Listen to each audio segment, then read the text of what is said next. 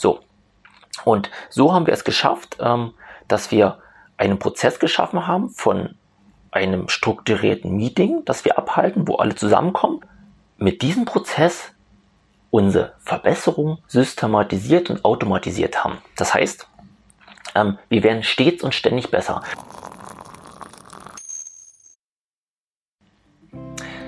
Ja, willkommen zum heutigen digitalen Kaffee. Ich freue mich, dass ihr eingeschaltet habt. Unser heutiges Thema lautet Verbesserungskultur oder warum ihr eine Verbesserungskultur einführen solltet, anstatt auf klassische Unternehmensziele zu setzen.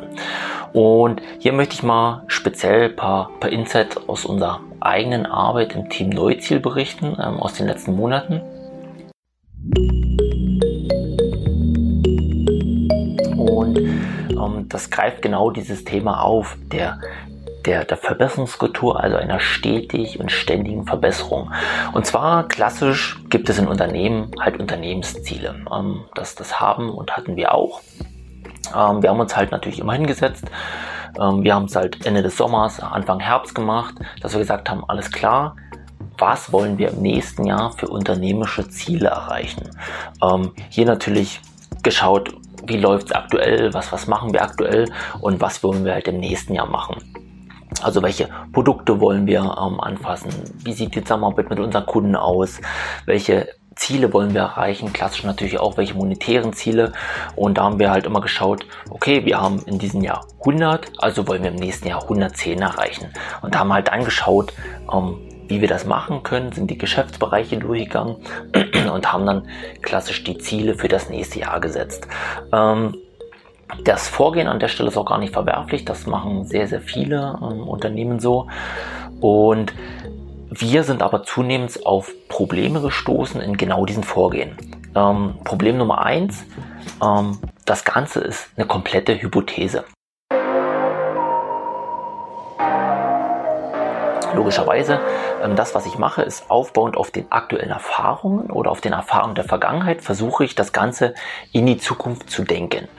Ähm, dieser quasi Standard ist einfach, ähm, ja, tendenziell sehr, sehr schwierig, weil ich kann die Zukunft ähm, nicht vorhersagen, logischerweise.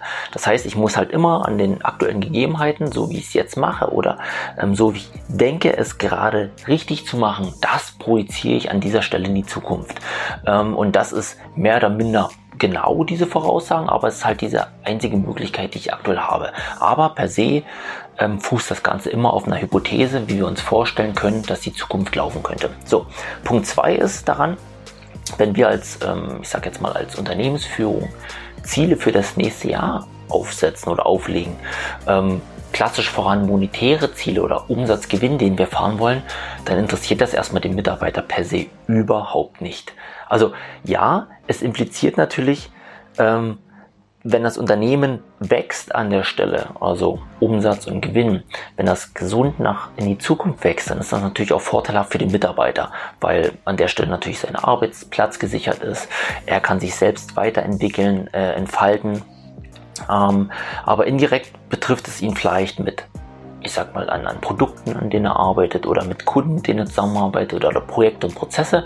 Aber reine Unternehmenszahlen, die, die wir versuchen in die Zukunft zu entwickeln und zu denken, interessiert den einfach nicht. Also der kann zwar sagen, alles klar, ihr wollt von 100 oder wir von 100 auf 110 wachsen, das ist toll, aber per se was hat es mit mir zu tun? Bekomme ich vielleicht mehr Geld? Ähm, verändert sich meine Arbeit dadurch? Das sind die Dinge, ähm, die halt einen Mitarbeiter interessieren. So, und Punkt 3, den wir halt gemerkt haben, Ziele werden klassisch nie erreicht. Also äh, wir schreiben immer drunter oder drüber, also bestmöglich ähm, erreichen wir unsere Ziele in dem Sinne, dass wir besser sind als das, was wir uns vorgestellt haben. Es kam da aber auch oft genug vor, dass wir diese Ziele einfach nicht erreicht haben, weil sie a zu hoch gesteckt waren oder ähm, weil sie aus äußeren Umständen, ich sage jetzt mal Corona logischerweise, äh, nicht erreicht werden konnten oder wie auch immer. Ähm, unterm Strich wird es aber immer anders als geplant. Also Ziele sind das eine, ist okay, aber sobald man halt diese Ziele aufstellt, wie bei uns im, im Spätsommer oder Herbst, dann sind die eigentlich ein paar Wochen oder Monate später schon wieder total obsolet und wir können schon wieder neue oder verfeinerte Zielsetzungen aufstellen. Und das, das Problem ist gar nicht so sehr, dass man an diesen Zielen vorbeischrammt, sondern ähm, dass man diese Ziele, die man vielleicht seinen Mitarbeitern gegenüber ausruft, ähm, eigentlich nie stimmen. Das heißt, äh, das Ganze macht der Mitarbeiter drei, vier Mal mit, dass er sagt, ah, alles klar, hier kamen wieder die Unternehmensziele fürs nächste Jahr raus, aber die erreichen wir eh nicht oder es sieht eh anders aus und so weiter und so fort. Das heißt, als grobe Orientierung ja, ähm, konkrete ähm, Erreichung der Ziele unheimlich schwierig. So, und jetzt haben wir natürlich überlegt, was, was können wir machen oder was brauchen wir, ähm, um, um diese Ziele erreichen oder diesen Zukunftsblick besser hinzubekommen. Also wir müssen wir grundlegend was ändern, müssen wir grundlegend was anders machen. Und dann sind wir halt auf das Thema Verbesserung gestoßen. Und da gibt es halt ein schönes Zitat ähm, von Martin Luther King, der gesagt hat, ähm, also sinngemäß auf Deutsch übersetzt, wenn du nicht fliegen kannst, dann renne. Ähm, wenn du nicht rennen kannst, dann gehe. Wenn du nicht gehen kannst, dann krieche. Aber auch was auch immer du tust, bewege dich vorwärts und mache weiter. Und das ist halt recht spannend, wenn man das so mal betrachtet, weil wenn wir natürlich auch auf unsere eigene Entwicklung zurückschauen, dann kann man natürlich per se sagen, ha, wir haben in keinem Jahr unser Ziel wirklich erreicht.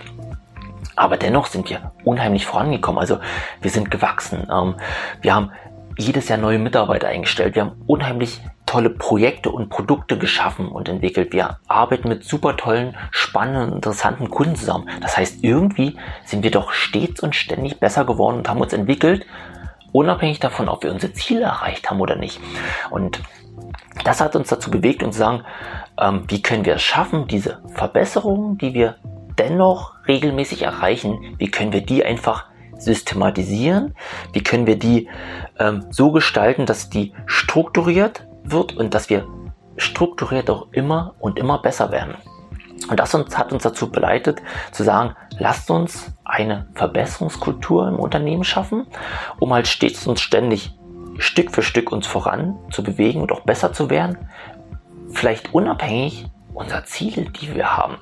Und das, was wir gemacht haben, ist, wir haben das ganze Stück systematisiert und da ein Vorgehen aufgestellt, indem wir gesagt haben, okay, initial haben wir einen Teamworkshop. In diesem Teamworkshop hat sich das ganze Team zusammengesetzt und gesagt, was sind die, die aktuellen Engpässe, Herausforderungen, ähm, was sind vielleicht Lösungen, Kundenprobleme, was sind vielleicht neue Produkte, interne Prozesse, einfach alles, an dem wir gerade arbeiten äh, und, und was wir irgendwie auf dem, auf dem Schirm haben oder im Fokus und haben dann diese Dinge priorisiert. Dass wir gesagt haben, alles klar, wir haben natürlich so ein, so ein Riesenfeld an Herausforderungen. Was sind priorisiert die fünf oder zehn wichtigsten, einfach weil sie ähm, dringlich sind oder weil sie den größten Hebel haben. Also die haben wir einfach priorisiert und klassifiziert und haben dann gesagt, alles klar, jeder Mitarbeiter, wo liegt deine Stärke? Such dir mir bitte eine Herausforderung heraus, die du speziell bearbeitest ähm, und die du auf dem Schirm hast. Ähm, mit diesen Herausforderungen, die jeder Mitarbeiter sich herausgesucht hat, haben wir gesagt, alles klar, wir treffen uns alle zwei Wochen eine Stunde ähm, und arbeiten gemeinsam an diesen Herausforderungen. Also diese Stunde läuft recht schnell und strukturiert ab. Es gibt an dem Punkt einen, einen Change Master, nennen wir ihn, ähm, der führt durch dieses stündliche Meeting und sagt halt, alles klar, äh, lieber Micha, was ist deine Herausforderung? Was hast du in den letzten Wochen dazu getan? Was ist ähm, das, was du in den nächsten Wochen dafür tun willst. Und dann haben wir das noch ganz kurz diskutiert. Das heißt, pro Thema waren wir in vier, fünf Minuten durch und innerhalb einer Stunde waren komplett alle dran. So, und dann innerhalb der nächsten zwei Wochen hat jeder Mitarbeiter innerhalb der Woche ein bis zwei Stunden Zeit, um sich diesen Herausforderungen zu widmen und Stück für Stück eine Verbesserung zu finden. So, und so haben wir es geschafft, ähm, dass wir einen Prozess geschaffen haben von einem strukturierten Meeting, das wir abhalten, wo alle zusammenkommen und dann in einen Arbeitsprozess, wo jeder in die Umsetzung geht. Wir haben den Zeitraum auf zwei Wochen gesetzt und gewählt. Das kann aber auch wöchentlich sein, das kann aber auch monatlich sein. Ähm, viel, viel länger sollte es nicht sein. So, und das, was wir jetzt damit geschafft haben, ist, dass wir mit diesem Prozess unsere Verbesserung systematisiert und automatisiert haben. Das heißt, ähm, wir werden stets und ständig besser. Ähm, wir aktuell neun Mitarbeiter. Jeder hat eine Verbesserung auf dem Schirm und wir treffen uns alle zwei Wochen. Das heißt 26 Mal im Jahr. Somit haben wir die Chance, 26 Mal im Jahr kleinste Verbesserungen zu machen, das Ganze mal neun, unheimlich wertvoll. Ja? So, das zweite ist, es ist auch perfekt mit aktuellen Zielen vereinbar. Das heißt, wir können uns natürlich große ähm, strukturierte und strategische Ziele für unser Unternehmen setzen. Hierbei ist es aber weniger wichtig, dass wir diese Ziele jetzt zum Beispiel im Jahr 2021 erreichen, sondern einfach sagen, alles klar, das sind unsere Ziele, hier stehen wir aktuell und indem wir uns Stück für Stück verbessern, erreichen wir auch irgendwann automatisch unsere Ziele. Und ob das nur nach sechs Monaten ist oder nach 18 Monaten, das ist tendenziell egal. Aber wir haben unsere Ziele erreicht, weil wir Stück für Stück besser geworden sind. So, Punkt drei ist, wir sind, haben eine Art Kultur integriert, wo Verbesserungen zur Normalität, zur Normalität geworden sind. Also jeder Mitarbeiter hat mittlerweile auf dem Schirm, dass wir uns in kleinsten Zeitabschnitten, die wir wöchentlich haben, also neben unseren ganz normalen Tagesgeschäften, dass wir immer wieder sagen, okay, wir wollen uns irgendwo Stück für Stück verbessern. Jetzt kommen die Mitarbeiter schon mit Vorschlägen, die halt sagen, hey, mir ist das und jenes aufgefallen. Wollen wir das in unser Verbesserungsmeeting mit einbeziehen? Und das ist ein Thema, das könnte ich sehr, sehr gut das nächste Mal bearbeiten. Das heißt, die, die, die Initiative, die selbstständige Weiterentwicklung, die passiert jetzt schon automatisiert und das ist halt unheimlich schön zu sehen, weil das sind jetzt Punkte, mit denen sich der Mitarbeiter identifiziert. Er kann selbst ähm, daran teilhaben und selbst partizipieren und diese Veränderung selbst vorantreiben.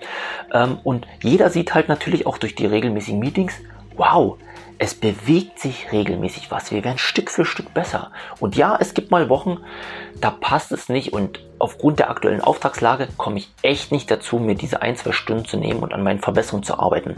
Oder es gibt mal eine Woche, da hat man was umgesetzt, was sich aber letztendlich gar nicht als Verbesserung herausgestellt hat. Was aber gar nicht schlimm ist. Das heißt, jeder arbeitet stets und ständig an der Verbesserung. Jeder sieht, dass es vorangeht. Jeder ist Teil des Ganzen. Jeder kann auch selbst organisiert seine Verbesserung durchführen.